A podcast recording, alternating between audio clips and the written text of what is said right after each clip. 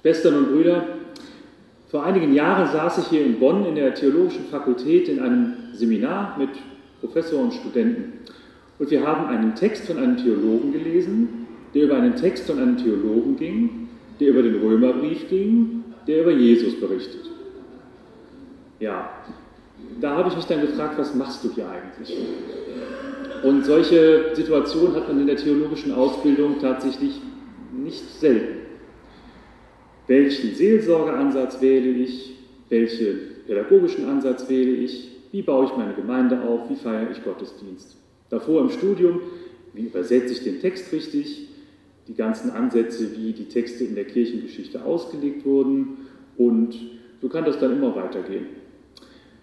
Dann kommt man in die Gemeinde, spricht mit den Gemeindegliedern und da gibt es dann Liberale und Konservative. Es gibt die, die sagen, predige mehr politisch. Es gibt die, die sagen, predige nicht so viel politisch. Es gibt die, die sagen, rede mehr über Jesus. Es gibt die, die sagen, rede doch nicht über Jesus. So, und dann gibt es noch Katholiken und Orthodoxe und da gibt es noch Muslime und da gibt es Leute, die an gar nichts glauben. Und dann steht man da als angehender Pfarrer und hat ja den Anspruch an sich selber, aber auch den Auftrag der Kirche, ja, Orientierung zu geben, Fragen zu beantworten, die Menschen haben und ja auch irgendwo geistlich ein bisschen zu begleiten und vielleicht auch mal zu leiten. Dazu muss man aber selber erstmal natürlich eine Orientierung haben, Antworten haben und eine geistliche Heimat haben. Im ersten Semester des Theologiestudiums hat man uns schon gesagt, Sie bekommen hier keine Antworten, Sie lernen hier die richtigen Fragen zu stellen. Das ist ein bisschen unbefriedigend. Inzwischen weiß ich, was damit gemeint ist und wie wertvoll es ist, die richtigen Fragen zu stellen. Aber erwarten tut man ja ein bisschen was anderes. Man sieht also kurz gesagt den Wald vor lauter Bäumen nicht mehr. Und da ist so ein Text, wie wir ihn jetzt in der Lesung gehört haben, von Paulus an die Gemeinde in Korinth für mich wertvoll, weil er mich fokussiert. Paulus schreibt an die Korinther, erinnert euch, wie ich euch die Botschaft von Jesus Christus näher gebracht habe. Nicht so, wie das damals üblich war, mit tollen äh, philosophischen Konzepten und großen Worten und wunderbaren langen Reden, die ganz kompliziert und rhetorisch geschliffen sind. Einmal, weil Paulus das nach eigener Aussage gar nicht konnte. Hm? Der war mehr so ein Briefeschreiber. Und zum anderen, weil er das auch nicht wollte. Denn er sagt, das ist diesem Geheimnis Gottes nicht angemessen. So kann man über Gott nicht reden, das entwertet den. Das macht ihn zu so einer weltlichen Larifari-Geschichte neben anderen. Und das kann es nicht sein.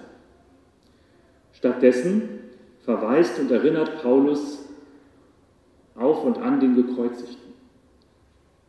Der steht im Zentrum. Das Kreuz steht im Zentrum. Für die Menschen damals ein Folterinstrument. Für Menschen, die heute mit Christentum nichts zu tun haben, so eine Art Logo der Christen. Und für Paulus kommt da alles zusammen.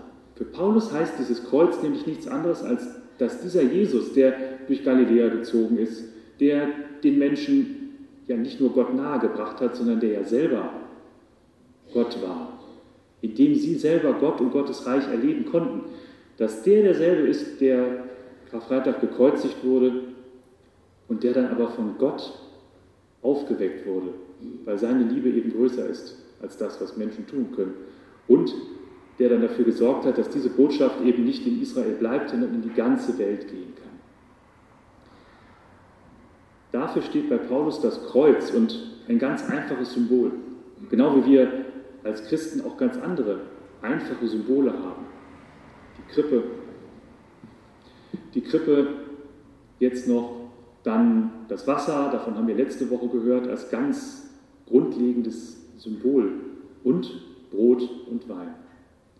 Ganz einfache Dinge des Lebens, die unscheinbar erscheinen, die aber für uns eine ganz tiefe Bedeutung, ja sogar eine unergründliche Bedeutung bekommen, weil sie eben mit Gottes Geheimnis zu tun haben.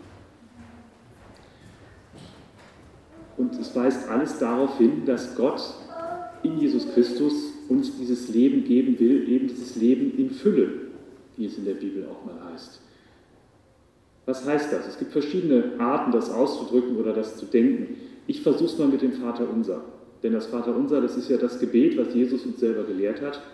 Und es zeigt auch, dass es eine Art Zusammenarbeit gibt zwischen Gott und uns. Wir bitten Gott darin um etwas, was Gott uns aber, weil er uns so liebt, unbedingt geben will. Unser tägliches Brot gib uns heute, bitten wir. Das heißt, die Schöpfung ist ja auch so gemacht, dass jedes Geschöpf auf der Welt genug zu essen haben könnte. Wir kriegen das nicht hin, das zu regeln. Und das ist eine bleibende Last und ein bleibendes Leid in dieser Welt. Aber die Schöpfung wäre so gut, dass das ginge. Jetzt geht es Gott aber nicht darum, dass wir jeden Tag so uns von Brotstück zu Brotstück hangeln und irgendwie existieren. Denken wir ans Evangelium. Da wird aus diesem ganz elementaren, zum Leben notwendigen Wasser Wein. Und das ist damals wie heute das Zeichen des Festes. Wir sollen nicht bloß hier vor uns hin darben und irgendwie unseren Leib am Laufen halten. Nein, das Leben ist ein Fest. Das Leben in Fülle ist Leben in Gottes Nähe und ist ein Fest. Oder kann es zumindest sein. Das will dieses Weinwunder, oder wie Johannes das besser schreibt, dieses Weinzeichen uns schreiben. Und dann vergib uns unsere Schuld, wie auch wir vergeben unseren Schuldiger. Wenn wir leben, handeln wir und wenn wir handeln, handeln wir falsch. Und so häuft sich im Leben einfach sowas wie Schuld auf. Das lässt sich nicht vermeiden, weil wir Menschen eben nicht Gott sind. Es häuft sich auf und wird immer mehr. Und der Gedanke zu sagen, ja, ich tue dann was Gutes und das gleicht das sozusagen wieder aus. Wir wissen doch selber, das funktioniert nicht. Wer uns Leid angetan hat, der kann das im Zweifel nicht damit ausgleichen, dass er irgendwo anders was Gutes getan hat. Es bleibt. Und auch wenn wir Leid angetan haben, einem anderen Menschen oder der Gesellschaft oder der Schöpfung, das bleibt. Und es wird mehr. Es erdrückt einen, wenn man darüber nachdenkt, irgendwann. Es muss aber nicht erdrücken. Das ist nämlich genau das. Leben in Fülle heißt, Gott nimmt uns diese Last ab, damit wir befreit leben können und nicht so wie Gott, aber es zumindest versuchen können, anderen diese Last auch abzunehmen, zu vergeben und selber auch Vergebung zu empfangen und nicht nachzutragen oder zu vergelten, soweit es uns Menschen möglich ist. Leben in Fülle heißt aus der Vergebung und aus dem Neuanfang leben.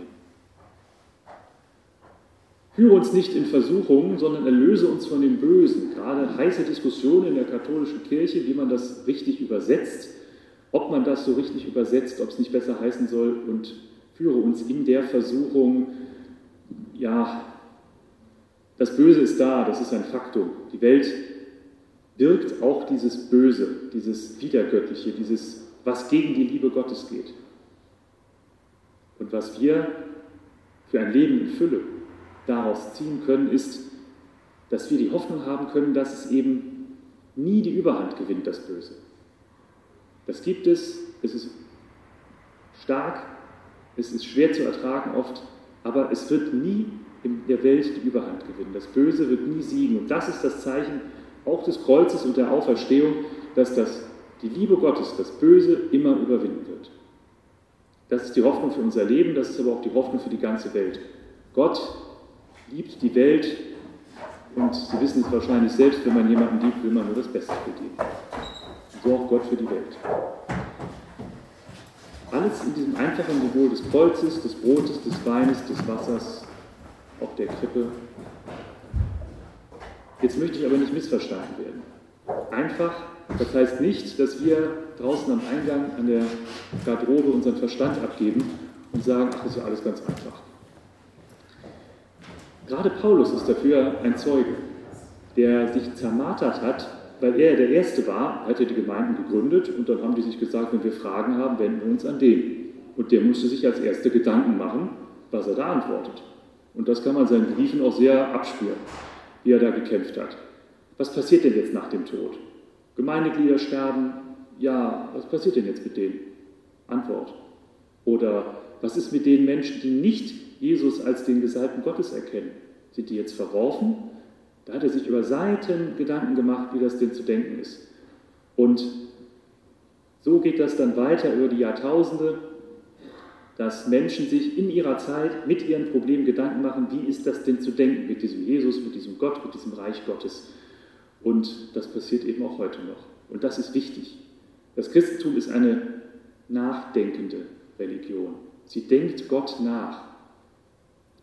Und dazu sind alle Christen aufgerufen. Gerade die evangelische Kirche betont das immer sehr, dass wir mündige Christen sein sollen, die uns nicht von irgendwem irgendwas erzählen lassen, sondern selber in der Gemeinschaft darüber sprechen, was wir glauben, wie wir das glauben können und über das, was wir aufgenommen haben, davon auch Zeugnis ablegen in der Welt.